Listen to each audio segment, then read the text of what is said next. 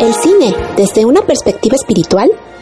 Matrix, El efecto mariposa, Lucy, Constantine, Inception y Sense8 son algunas de las películas que hemos abordado en Tribune Espiritual. Acompáñanos todos los sábados a las 2 de la tarde, hora Ciudad de México, a través de Bytes Radio en TuneIn o en la transmisión en Facebook de Mensajes del Corazón.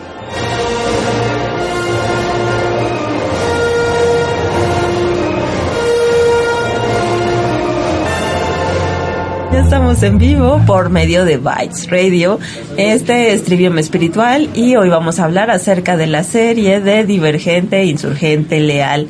Y recuerden que el propósito de este programa es ayudarles a comprender o ver la película con otros ojos, llevarlo hacia los conceptos que conocemos de espiritualidad y sobre todo que les ayude a comprender nuevas cosas para que lo vayan a arraigando en cada uno. Por acá se presenta Roxángel. Hola, ¿qué tal? Yo soy Roxángel y recuerden que el corazón sabe y la razón duda. Yo hoy estoy pues, en lugar de Gálata, de Mar. Emelis.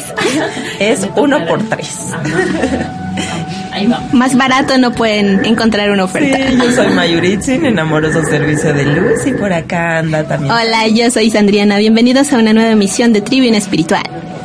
Y pues como les comentábamos, estamos menos tres o menos dos entre sumas y restas.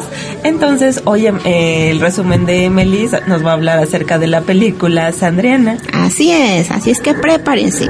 Bueno, la saga como ya me mencionó Mayuritzin es la saga de Divergente, pero que abarca las películas de Divergente, Insurgente y Leal.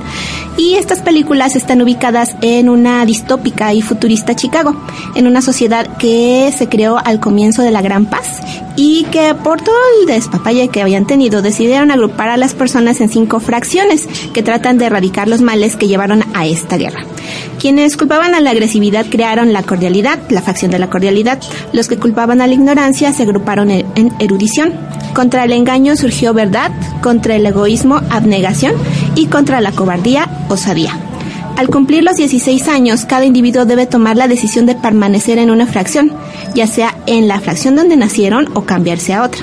Tras la ceremonia de elección, todos los chicos deben pasar por un proceso de iniciación y el que no la supere se queda sin fracción, los famosos abandonados.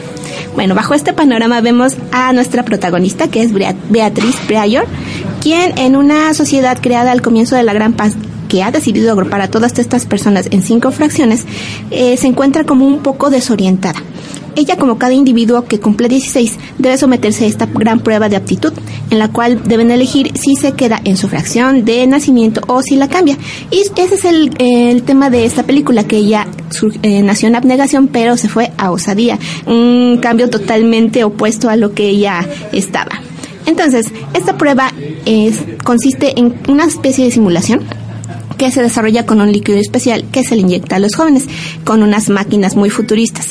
En esta simulación, Beatriz descubre que es capaz de manipular diferentes elementos de diferentes facciones y esto aterra al operador del equipo de cómputo porque si bien se supone que ella debía de tener unas eh, tendencias muy marcadas hacia cierta facción, ella tenía tendencias para varias facciones. Incluso ella le dice, esta prueba es queda en secreto, tú diste positivo para tu facción y no le hables de esto a nadie. Entonces sucede que ella se convierte en Bien una... obediente, ¿verdad? Y ella bien obediente, no dijo nada. Entonces ella es una divergente, que es una persona capaz de manipular la simulación y que tiene aptitudes para no solo una facción, sino para todas. Y bueno, ella pues si ya estaba de por sí un poco mm, desorientada, confusa, imagínense qué pasó cuando se supone que la prueba que le tenía que dar seguridad no le dio esa seguridad. Pues se va con dudas a su casa y bueno, se enfrenta a esta disyuntiva en seguir con el modo de vida de su facción o porque ya no se siente totalmente altruista o dejar su vida por irse hacia otra facción. Y bueno, la difícil elección de Beatriz marca el inicio de la saga y la trama de Divergente, que se centra en las pruebas de iniciación. Beatriz tendrá que ganar su puesto en la facción que eligió, que es Osadía, y esta le llevará a competir contra sus compañeros. Hará aliados, enemigos y conocerá a Cuatro, un chico misterioso por el cual se siente atraída de una manera inexplicable. Ah, bien, muchas gracias. Y aquí pues vemos la división que siempre hablamos acerca de que el ego busca esta manera de que encasilla, encasillar todas las cosas, sobre todo cuando se va desde el pensamiento, esa necesidad de que todo se vaya arraigando hacia ciertas cosas. Y si no cabe en su idea de las cosas, muchas veces dice, no, yo por qué, o eso, eso no va conmigo. Entonces es necesario que cada uno vaya en esta serie muestran mucho esa necesidad de que encajen en ciertos lugares de ahí la necesidad de las facciones esa división que nos comentaban y pues en, si no encajabas era hasta peligroso para ellos. Por eso iban muy en contra de los divergentes porque cómo iban a abarcar tantas tantas características no se podían encasillar y eso era algo que les daba temor porque podían salirse de ahí y entonces que qué pasaba ahí y eso mismo lo vemos en la sociedad, en esa necesidad de división, ¿verdad? Sí, porque lo vemos por decir en clases sociales o bueno, si a ti te gusta esta música, tú no tienes derecho a esto otro o nos vamos nosotros dividiendo por medio de pensamientos también, no, bueno, es que si ella piensa de esta manera, por decir, muchas veces nos dicen, eh, lo de la espiritualidad no pueden juntarse con religión, dices, bueno, ¿por qué pones esa separación, no? Simplemente O los espirituales no usan minis. Ah, sí, en ciertas cosas de decir, no, no, es que tú no haces este tipo de cosas. Dije, bueno, pues si a mí me gusta hacerlo, ¿por qué nos van a encasillar en a fuerzas, caber en una cajita? La espiritualidad es salirse de esa cajita que nos puso la religión y ver más allá. No se trata de decir, no, no, yo encajo en esto y no me puedo salir de aquí. Es como más libertad, cosa que no ha dado por decir en este caso la religión y lo que nos dicen aquí mucho es que bueno es que si te sales de esa cajita eres difícil de controlar. Eso era lo que no les gustaba a ellos. Bueno pues es el control. Y el control no es algo que bueno en la sociedad te han dicho bueno es que eres fácil de controlar tus hijos tu, tu mamá tu papá tienen que ser controlados por ti mismo. Entonces pues no en nuestro caso no va por ahí. Y también ahí se ve la facción que que buscaba controlar, que era la que estaba más regida por la mente, ¿no? Que quería estar sobre todos ellos. Entonces decía la erudición, que ahí vamos hacia la inteligencia y que tanto hemos hablado también acerca de los grises, que tanto cerraron el sentimiento y esta parte, se fueron todo hacia lo racional, que creían que ellos tenían una visión más amplia, ellos sabían cómo gobernar, que querían quitárselo abnegación y de ahí también comienza este movimiento. Pero pues vemos también que las mismas personas, pues quizá muchos de ustedes también les haya pasado en algún momento de la vida, que todas las decisiones lo llevas hacia la mente. Y si en la experiencia te ha funcionado, pues sigues por ahí hasta que algo pasa y ya no funciona. Hasta que tocan fondo. Exactamente. Aquí podría mostrar un ejemplo, pero no está. Entonces, es mucha esa idea de que las cosas deben de ser capaces, se pueden de, se deben de poder categorizar. Si no entran en una cajita, se quedan con cara de, eso no, no entra en mi, en mi conocimiento, ¿cómo le voy a hacer? Entonces ahí es el momento en que tienen que comenzar a abrirse y decir, ¿y ahora? ¿Y ahora hacia dónde vamos? Y pues fue justo lo que les pasó a ellos, ya que había tanto, bueno, más bien que ya se daba ese cambio y que decían que los divergentes iban a hacer ese cambio, pues este, los de erudición dijeron, no, no, no, esto no puede ser así, debe de ser un error, nadie se va a enterar de eso. Y como todo cambio eh, que genera, que tampoco sucede aquí en esta realidad aparente, genera miedo y resistencia, porque fue tanto el miedo de la facción de erudición que quería borrar todas las pruebas a como diera lugar, no, inclusive matando a quien se tendría que matar. Y no solo fue la eh, facción de erudición, sino la que tomó su posesión al, eh, después, posteriormente, que era la mamá de cuatro, también en el intento de no querer que todos salieran de la valla, porque quién sabe qué había allá, porque aquí estamos mejor. Pero también ahí se da mucho eh, reflejado aquí en nuestra realidad aparente, que todos como que queremos solo saludas a los de tu nivel, solo eh, si no están en tu clase social, pues ni siquiera les diriges la llamada, no están a tu altura. Esa cuestión de discriminación que se da cuando al contrario, los maestros nos dicen que siempre tienes que ver a tu hermano en la otra persona. Por eso a muchas personas les da tanto trabajo hacer ese cambio de pensamiento. ¿Cómo ese señor, el indigente que está en la calle o el barrendero de la esquina, es mi hermano? ¿Cómo lo puedo ver yo como un igual? Y ese es precisamente el ejercicio que tiene uno que hacer para iniciar todo este cambio. Porque ¿cómo quieres tú ver la parte del amor en todo si no estás ni siquiera dispuesto a hacer ese pequeño cambio de pensamiento? Sí, eso es necesario para empezar, querer hacerlo, porque si no lo quieres hacer, pues por más que busques de otras maneras, vas a ver que se repite esa lección y es lo que mucho hemos hablado acerca de, bueno, si está pasando una situación muy repetitiva en tu vida, ¿por qué está pasando? ¿O por qué llegan cierto, cierto tipo de personas y no otras? Entonces es comenzar a, a abrirse y a romper sus propios paradigmas y ser auténtico, porque ahí te dicen, bueno, ¿qué es lo que tú sientes? A lo mejor en este caso eh, Tris estaba en abnegación, no podía ni verse al espejo ni preocuparse por ella y se iba a dar a él como la vuelta al otro lado, que es, bueno, osadía, osadía era pues aventarte, el, el, proteger al otro, el, a lo mejor sí cuidarlo, pero cuidarlo desde una forma más guerrera. Entonces todo esto era como un cambio súper diferente, salirte como de tu cajita a la que estás acostumbrado y era lo que decía ella, y como voy a traicionar a mi familia, no voy a estar ya con ellos. Entonces te llega todo ese tipo de cosas cuando haces también este cambio de pensamiento. Muchas veces hay muchas personas que están aquí en la en el grupo dicen, no, pues es que mi mamá no quiere esto, mi papá, mi esposo, dicen, bueno, no se trata Dicen que estoy cambiando demasiado. ya no soy el mismo. Entonces es como, no, pensar más en ti, a lo mejor ahí sí tener la voluntad de sostenerte en lo que tú quieres y no darle gusto a los demás. Se trata de que tú estés bien, no que tu mamá, tu papá o tu novio te digan que ya que ya cambiaste, dices, bueno, si tú te sientes bien, pues hay que ser auténticos y defender eso. Si yo lo que quiero ser es este, abnegación, pues adelante, pero porque del corazón te. O si quieres ser erudición, bueno, pues sé osado, por decir, o lo que tú quieras ser, celo, pero porque en el corazón lo tienes pero pues también aquí también nos enseñan a hacer un poquito de todo. bueno, esta chica era divergente, divergente, este, tenía todo al mismo tiempo. 100% divergente, ¿no? Ajá. O encontraba dentro de ella cierto equilibrio. Entonces ahí también sería una invitación a ello, que no solamente desarrollemos una u otra característica, sino todo, si lo usemos todo en su momento que sea necesario, así como lo usó Tris en su prueba, y aparte nos gustaba mucho esa parte porque en su sueño, bueno, en esta prueba, como que ella misma validaba que solamente era un sueño y que ella podía romper las reglas. y pues ahí inclusive rompe el vidrio y dice, pero ¿cómo hiciste eso? Casi casi pues nada más así, ¿no? Como que se hizo consciente de que era un sueño y lo pudo romper.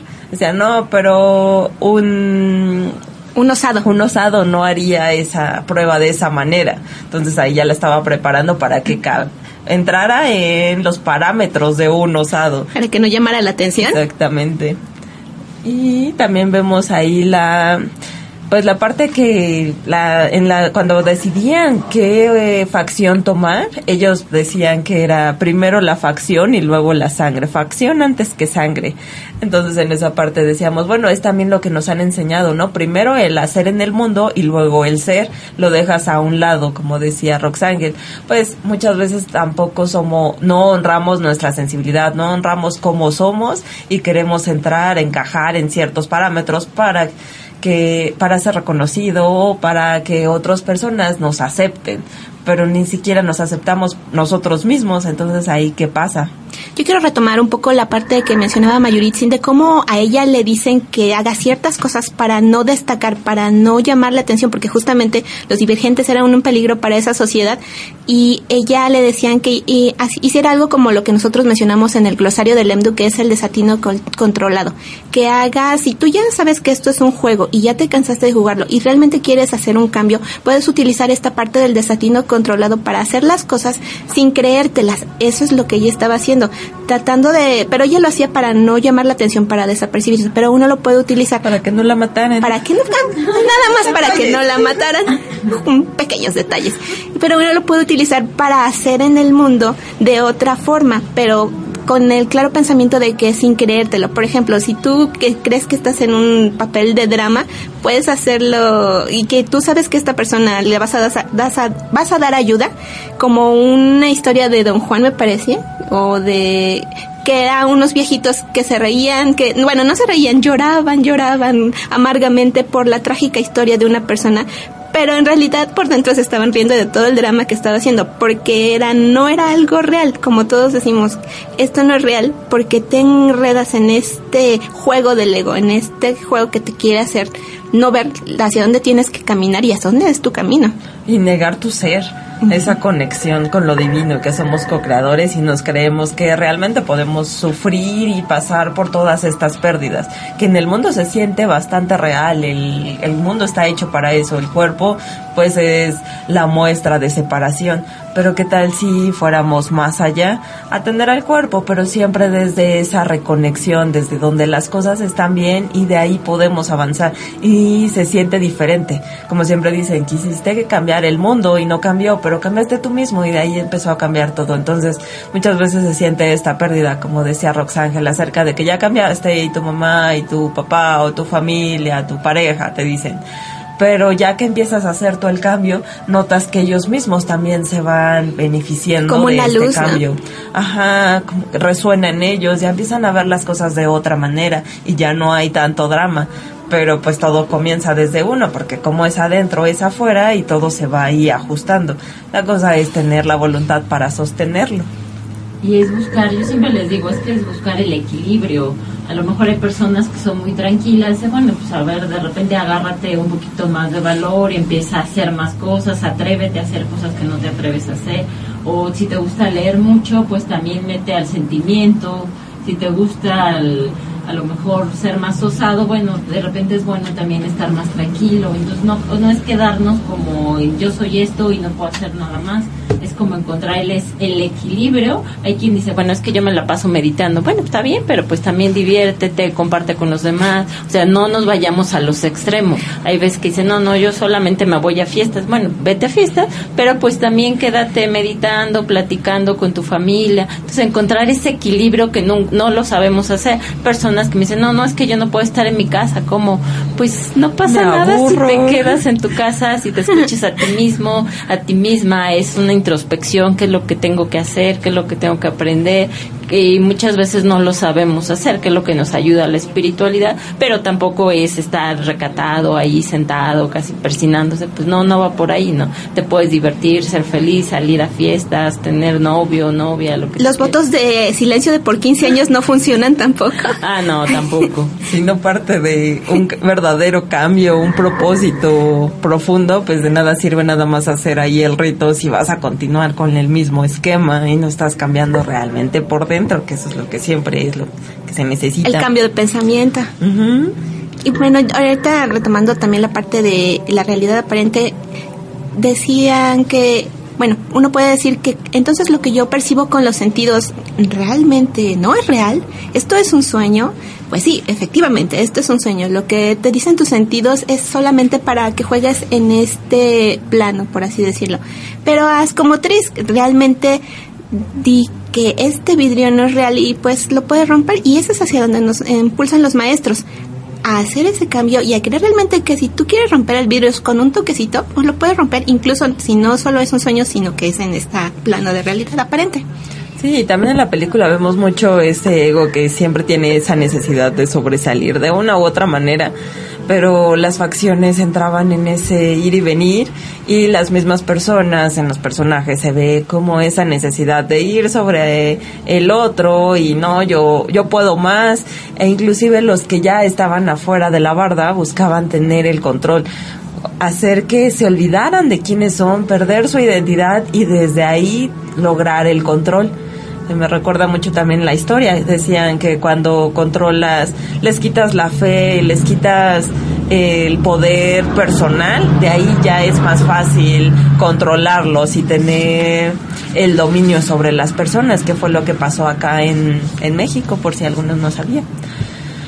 Y pues vamos ahí también con la parte de que cada uno va eligiendo su camino, pero si se dan cuenta todos buscaban esa necesidad de pertenecer a algo y sobre todo de separación desde la gran barda que decían como que hay algo más allá, ¿no? Y todos decían, no, no, no, no hay nada para allá. Les daba hasta miedo pensar que qué era lo que podía estar más allá de la barda y no, no les suena conocido eso de yo estoy en mi zona de confort y de aquí no me muevo. Entonces somos capaces de ir más allá si nos creemos capaces. Y ya nos vamos al primer corte musical. Así es. Y bueno, como saben, vamos a seguir la tradición de Melis, que hacemos preguntas antes de irnos al siguiente corte musical.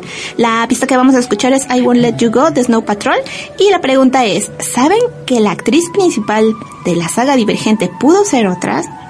¿Quién creen que haya sido? ¿O quiénes eran las posibles candidatas? Lo conoceremos regresando de este corte musical. Estamos en Trivium Espiritual a través de Bytes Radio y Mensajes del Corazón. Regresamos.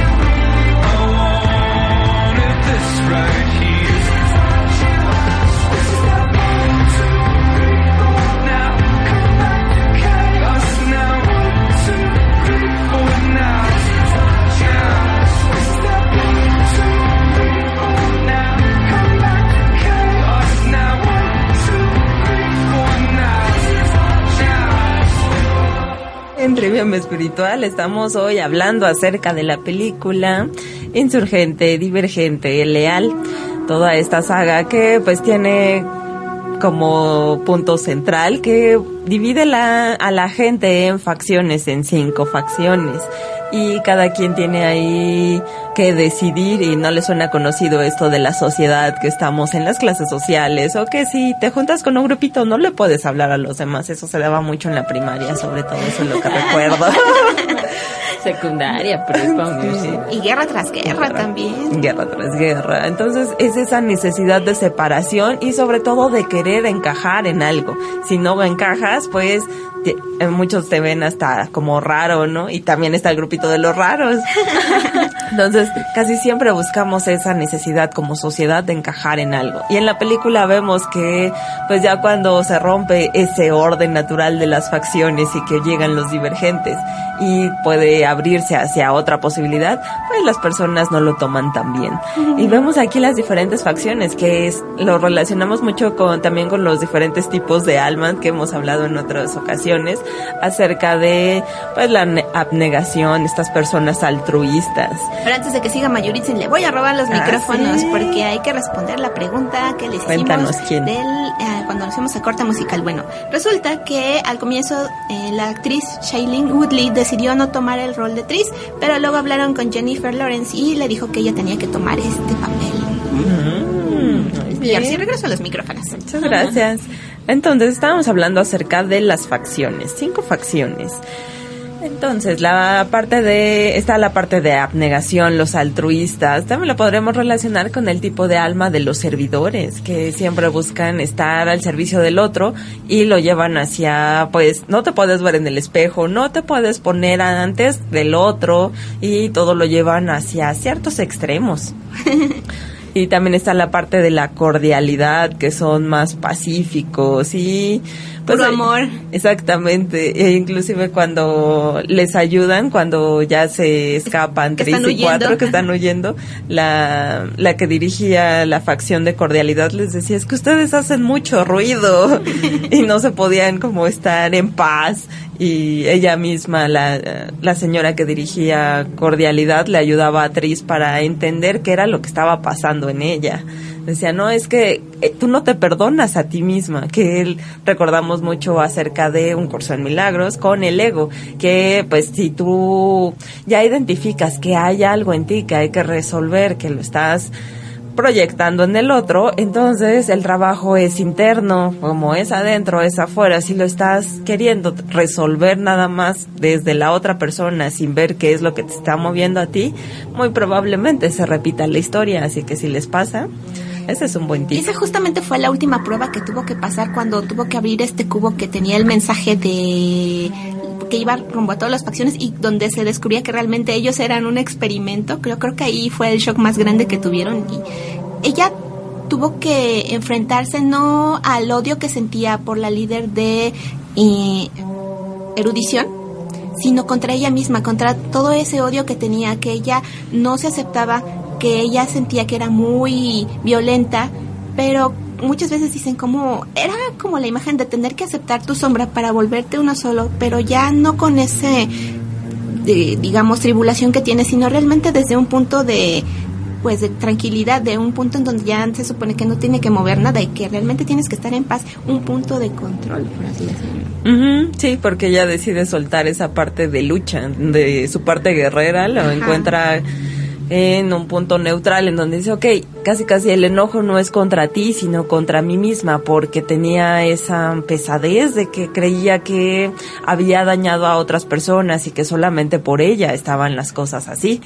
Entonces necesitaba sanar esa parte de sí misma para comenzar a, a perdonarse y la... Y a perdonar a los demás después. Exactamente, pero cuando ella empezó a perdonarse, la otra como que decía, no, no, tienes que luchar conmigo y ella se quedaba como ah, que no, es que yo me perdono, no, no, no, y ella como que la quería hacer enojar. Pero era ella misma. Y era ella misma, era él.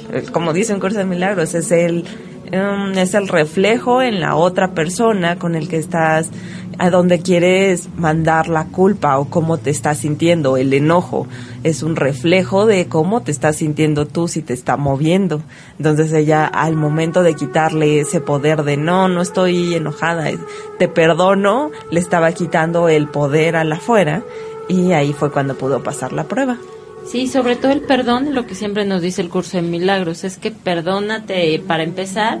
Yo me la pasé perdonando como a muchas personas y al final me di cuenta y pues que no había nada que perdonar. Era algo que yo me había provocado, algo que yo había coaccionado. Y mientras no te des cuenta de eso, te vas a pelear con el mundo y hasta que te digas, ¿sabes qué? Pues es algo que a lo mejor yo tenía que haber como dado cuenta, en mi caso por decir, a lo mejor era como con una persona y decía, pero ¿por qué me hizo esto? Porque bueno, no, él me lo hizo, yo lo permití, tenía que haber puesto un límite, ok, entonces me perdono por no haber puesto este límite, voy a aprender a poner límites y de aquí en adelante ya no pasa nada, o sea, ya ahora entiendo que tengo que poner límites, entonces en su caso era, no, es que yo tengo la culpa porque por mi culpa murió mi mamá, por mi culpa murió mi papá, por mi culpa, y decía, bueno, pues espérate, no fue tu culpa, ellos lo tomaron como, ¿sabes qué? Tú eres la divergente y tú vas a salvar a este, bueno, en este caso era como a ese país, por decir, creo que era. Y de ahí en fuera ya dijeron, bueno, pues sí se puede, o sea, yo puedo y les voy a demostrar que, pues sí, sí soy lo que ellos dicen que soy, pues adelante vamos a dar ese siguiente paso. Que al principio era amenaza que ella fuera una divergente porque no podía ser controlada, no cabía ninguna de estos cajoncitos que la querían poner. Y por eso mismo al no poder ser controlada, al ser un ente libre, pues no podían crear los ejércitos que ellos querían crear, como se ve en la primera película, como eh, la facción de osadía fue controlada por medio de un dispositivo para hacer la voluntad de erudición, justamente como un ejército, haciendo las órdenes y así como borreguitos. Y eso me recuerda mucho a las teorías de conspiración, por cierto. Esa parte de querer controlar de una u otra manera, que también se ha hablado en series como X, no, los expedientes secretos X.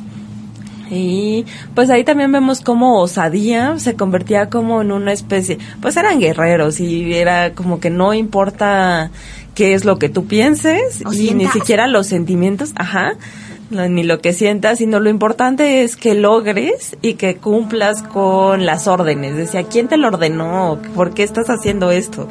Y pues ahí esta actriz siempre estaba ahí luchando con las personas porque pues venía de otra facción de abnegación. Entonces al llegar a osadía era el choque entre pero está sufriendo pero pero entonces ahí iba su parte de salvadora y había que bueno y ya pues se quedaba ahí con el castigo del otro.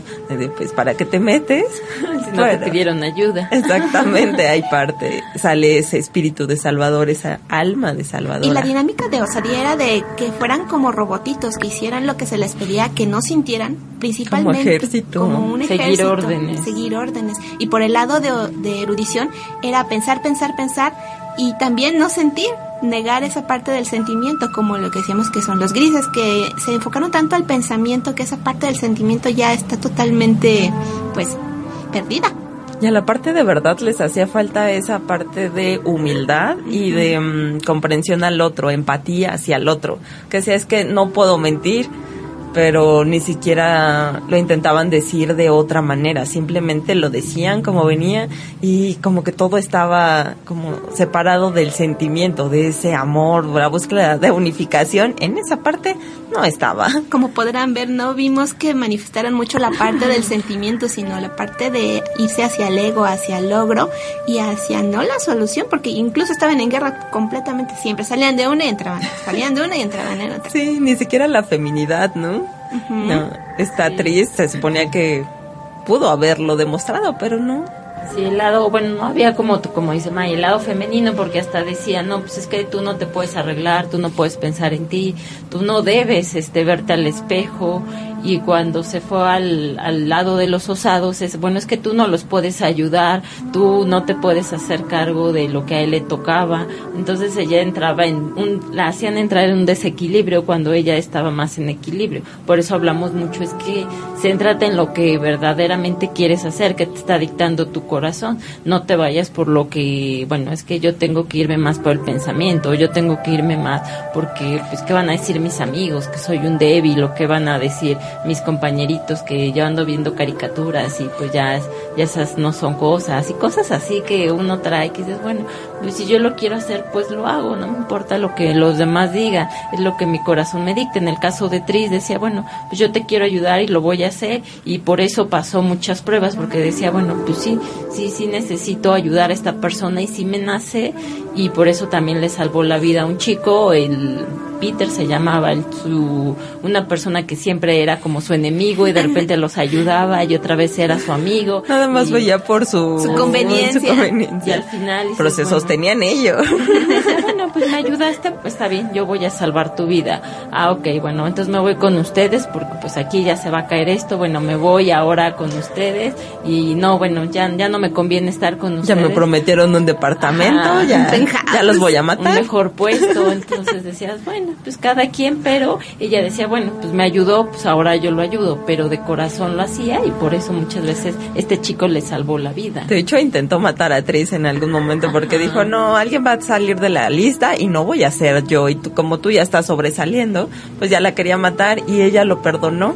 Le perdonó ahí la vida varias veces. Entonces, pues vemos ahí esa... Mm, ahí se tenía una conexión con algo más, con aceptar al otro desde uno mismo no llenarse ahí de llenar a la otra persona de culpas, aunque a ella misma sí, pero no estaba esa esa parte de el encuentro con la diosa que era todo lo que comentábamos de sí, Campbell. justamente veíamos que esta parte del sentimiento y de que la feminidad de una mujer no se vio ni ninguna de las facciones, ni por erudición, ni por Tris, ni bueno, ni todo el clan de la osadía, y es lo que nos llamaba mucho la atención. Y cómo para bueno, jugar en un mundo de hombres y mujeres quieren tener el poder, tienen que volverse el control. y el control. Bueno, el control se da de forma natural en una mujer no equilibrada, pero cómo tienen que cambiar o suprimir esa parte femenina para hacerse más masculinas, para realmente sentir que pueden tener una especie de oportunidad de enfrentarse contra los hombres y de pues controlarlos, estar sobre ellos. Ahí se ve también en erudición como esta chica que era la líder y buscaba ahí controlar a todos. Eh, tenía negado la parte del sentimiento, casi casi ya estaba matando a Tris en la prueba y le decía, no, no, no, todavía aguanta, todavía aguanta, esta, casi casi, ella es la elegida, ella es la buena, lo va a poder hacer y pues ahí aparentemente la mata. Y que se muere. Entonces, pues no, no tenía despierta esa parte de la sensibilidad y es lo que decimos, porque por eso muchas veces hemos hablado acerca de que las mujeres cuando llegan a ese punto de ser líderes, como mencionamos también a Margaret Thatcher, que es la mujer de hierro, esa parte que tienen que sacar, la parte masculina, el control, la rigidez y la parte femenina se queda a un lado porque se toma como que es una debilidad. Entonces, si tengo que gobernar a mover a muchas personas, pues no me voy a ir hacia allá, eso es lo que muchos piensan. Pero necesita comprender que va mucho más allá de solamente querer tener el control y mover a la gente, sino que todo comienza desde un cambio interno, pero todavía no llega a esa parte. Y por eso mencionábamos igual con Carlos Castañeda y con esta parte de los guerreros que pues las nahualas no, no se dan, no son las que guían, sino es el hombre nahual el que guía. Y eso lo damos, lo vemos también porque pues los hombres sí tienen este carácter cambiante, pero no como las mujeres que inclusive cada mes tenemos ese ese vaivén de hormonas que que literalmente nos dicen, "Ya estás en tus días, ya ya ya te alocaste literalmente." Entonces, las mujeres tenemos esa tendencia de que en algún momento se va a perder ese propósito, ese enfoque y pues la energía se hace un reguero de energía. Hay despropósito, no hay enfoque y comienza a desperdiciarse esta energía. Entonces, también ahí vemos esa necesidad de encontrar el equilibrio. En las, en las facciones se ve hacia encontrar el equilibrio y demostrar todas, no solamente una. En la parte de cómo veíamos cuando los héroes son masculinos, la diosa les ayuda a dar ese equilibrio, a equilibrar esa parte, sino tanto el pensamiento que también sientan. En el caso de cuando el héroe es mujer, no es esa misma función, por lo que ya acaba de explicar Mayuritin, sino que es como si le ayuda a él a hacer un cierto equilibrio, porque lo podemos ver en el caso de Cuatro que en ciertas eh, tenía ciertas tendencias como femeninas que ayudaba como a equilibrar, porque él es el que sí realmente le decía yo te amo y esto, pero ella no sacaba ese sentimiento, la equilibra. Entonces decíamos que bueno, una mujer no es muy recomendable que esté en posiciones de liderazgo por este vaivén que tenemos, pero si la mujer es instruida eh, desde un punto de sabiduría, sí podría tener esa pues sobriedad para que en un momento ella ya sienta, no, pues ya me estoy alocando, ya le voy a parar y entonces ella misma se estabiliza, pero normalmente en nuestra sociedad no se nos instruye para ser sabia, sino para como normalmente el, tabú es de que te, te, instruyes para que bordas, para que tejas, para que atiendas a tu hombre. Y en esta onda de la feminidad es un punto como también de revelación, de rebeldía de por parte de las mujeres, otro punto también de descontrol. Sí, yo creo que es aprender como a ser el líder, pero un líder amoroso, un líder desde la feminidad, porque tenemos líderes como decía Mai, como Margaret, Margaret Thatcher, que son hombres, al final dices, bueno, pues físicamente eres según una mujer, pero pues, la verdad energéticamente dices, no, este es más hombre que otros hombres, ¿no? Pero entonces tomar ese papel desde la feminidad, desde el amor y encontrar ese equilibrio que decía Sandriana en un hombre, porque también este es otro lado que a las mujeres ahora se nos han enseñado, no es que no necesito un hombre, pues que no se trata de no necesitar, o sea, se trata de formar un equipo, formar un equilibrio, porque el hombre necesita de la mujer y la mujer del hombre, pero pues el hombre también ah, con el machismo, no, es que la mujer tiene que ser nada más para mí, nada más tiene que estar en mi casa y no puede voltear a ver a nadie más, pero el hombre sí puede salir, entonces quitar como todos esos papeles que nos ha vendido la sociedad y aquí digo, no irnos a los extremos como la película que nos encaja como demasiado en un cuadrito y si no te puedes salir porque eres de lo peor, pero aquí sí tenemos la oportunidad de hacerlo y no lo hacemos. Entonces la invitación es salirnos de esa cajita que nosotros nos hemos autoimpuesto, decir, bueno, y la mujer yo lo puedo ser un líder y por qué no lo soy, ¿no? Aceptarlo que lo podemos ser, pero de una manera amorosa, sensible, sin necesidad de querer tomar el control. ¿Y con sabiduría? Exactamente, desde el amor, desde el no juicio, desde el no control, desde ayudar a las personas, entonces son muchas cosas que tenemos que seguir aprendiendo y ir soltando. Y ya vamos al segundo corte musical, nos va a dar la introducción acá.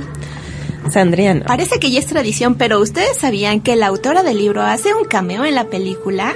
Así, sí, la respuesta vendrá regresando del corte musical. Vamos a escuchar la pista llamada Run Boy Run de Woodkid y estamos en Tribune Espiritual a través de Bytes Radio, en TuneIn o en Mensajes del Corazón a través de Facebook. Regresamos.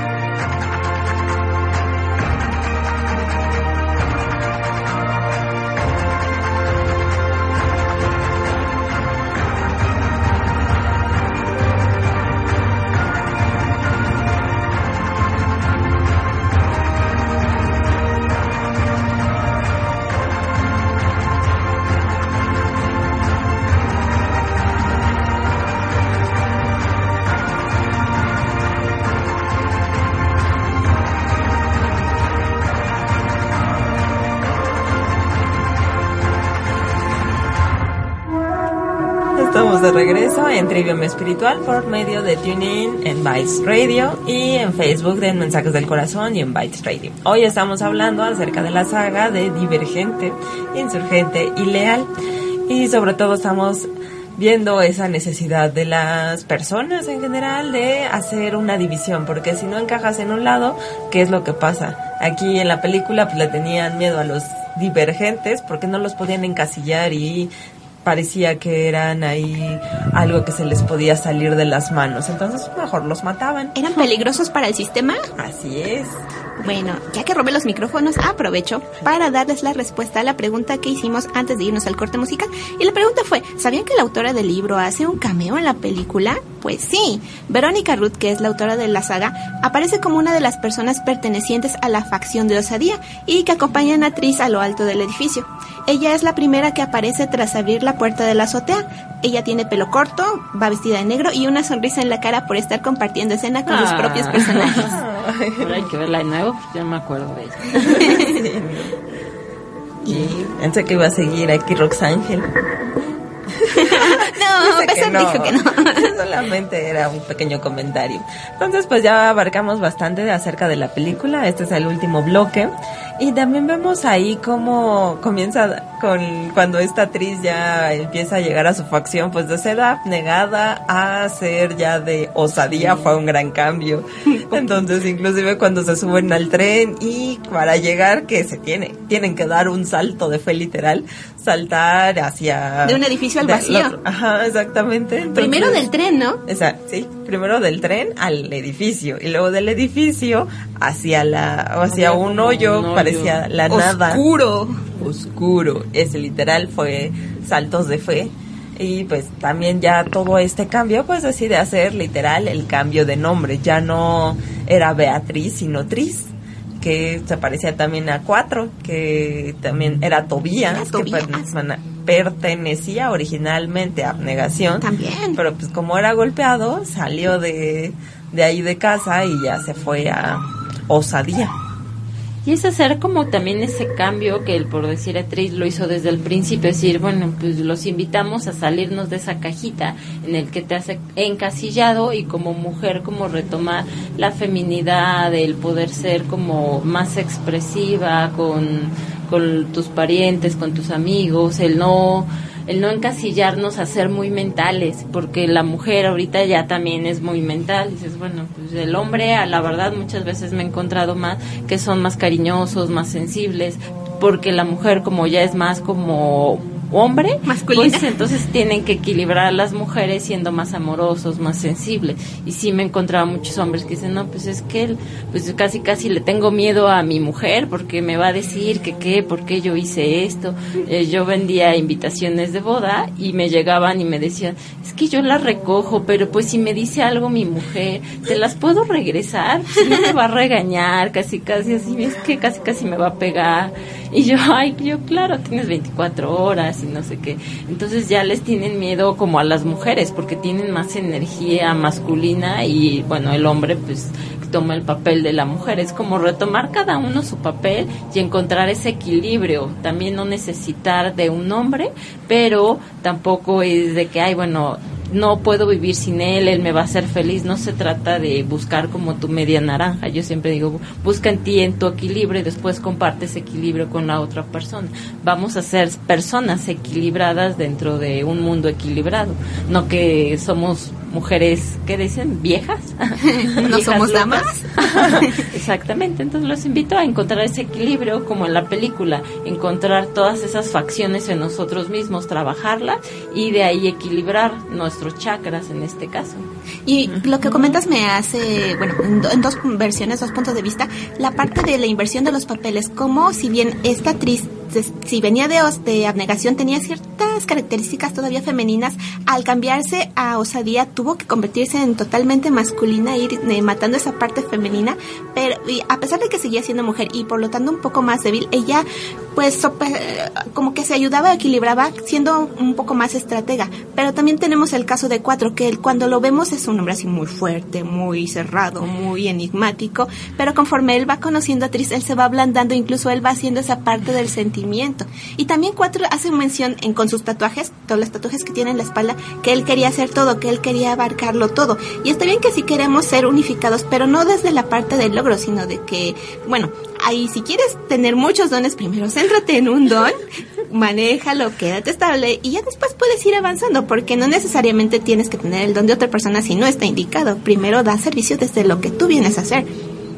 que muchas personas nos llegan así, es que yo quiero tu don, yo quiero ver, yo quiero escuchar a los ángeles. Y uno dice, bueno, no saben todo lo que conlleva esa sensibilidad y esa conexión, esa apertura pero por eso cada uno decidió desde el plan de vida qué era lo que tenía y qué, qué, qué plan de vida eligió y qué herramientas eran las que iba a tener para ayudarse a hacer.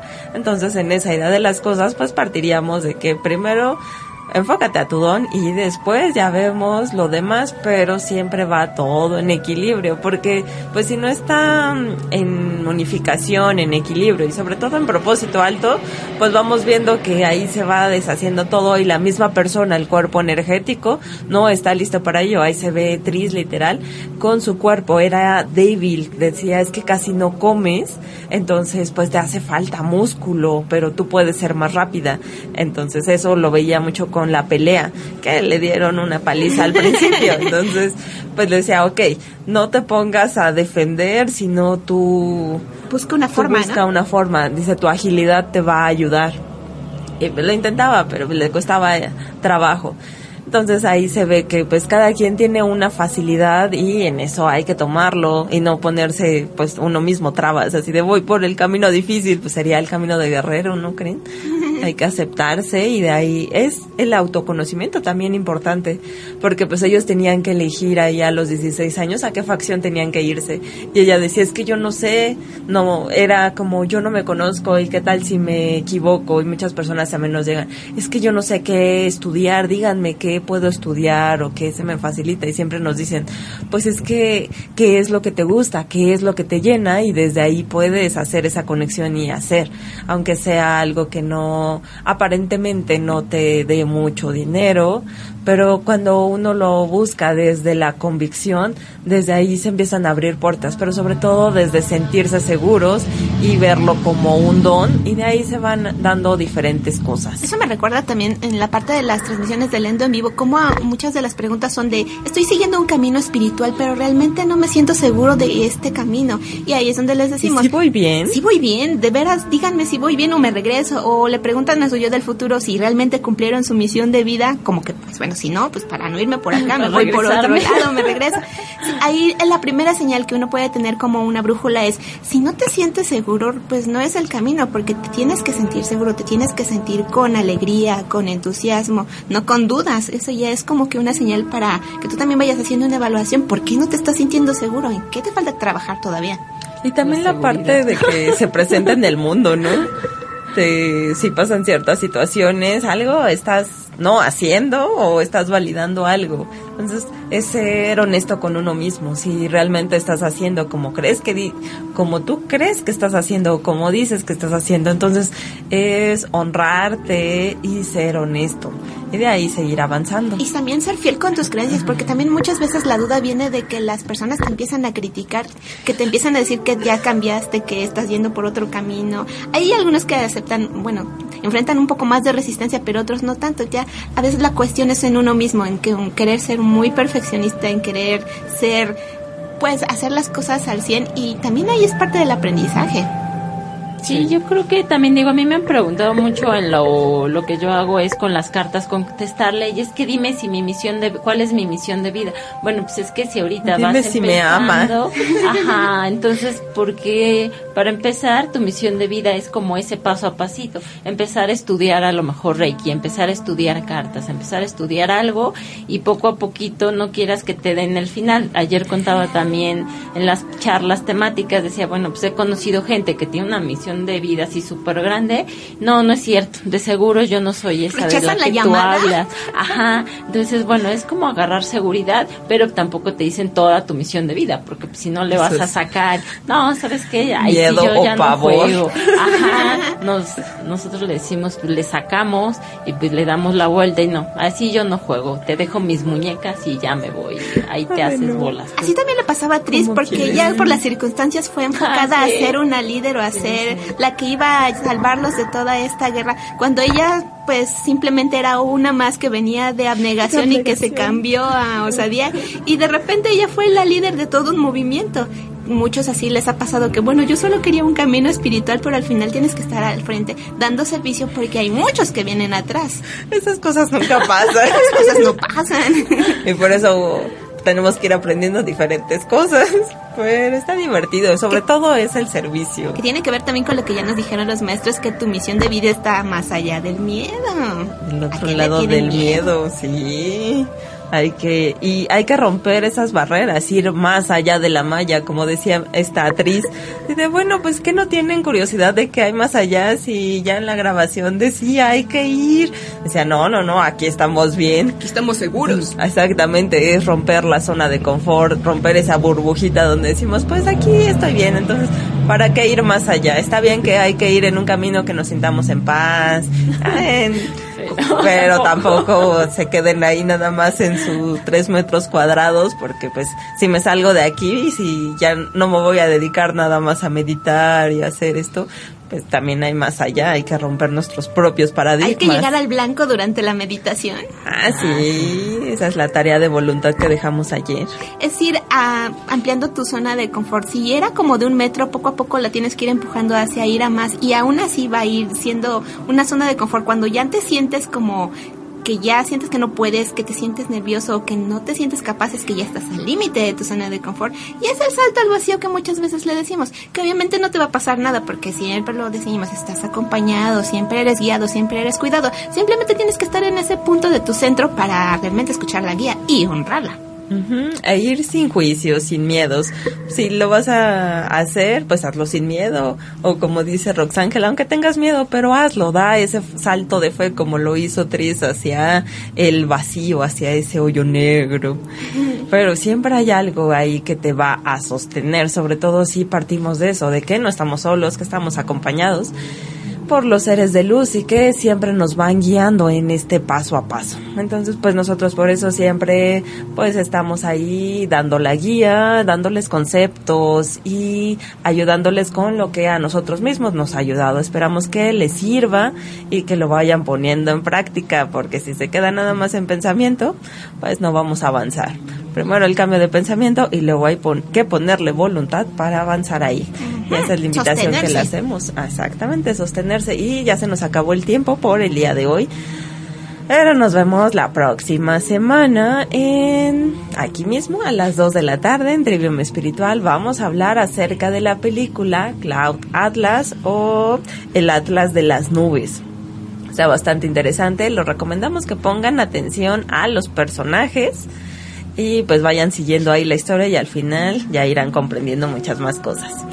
Eh, Entonces nos vemos a las 2 de la tarde. Yo soy Mayritzin en Amoroso Servicio de Luz. A las 7 de la noche, hora Ciudad de México, también nos vemos por medio de la página de Mensajes del Corazón en la transmisión en vivo, donde les damos mensajes de los ángeles, los maestros ascendidos, de su alma, de su yo futuro, para ver qué hicieron o si lograron resolver algo o si siguen ahí en drama o qué es lo que pasó.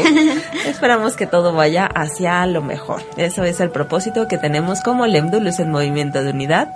Y pues básicamente es eso. Ahí nos vemos en las diferentes transmisiones y esperamos que se vayan abriendo mucho más para que nos compartan sus problemas y podamos ser de ayuda para que den un paso adelante. Por acá está.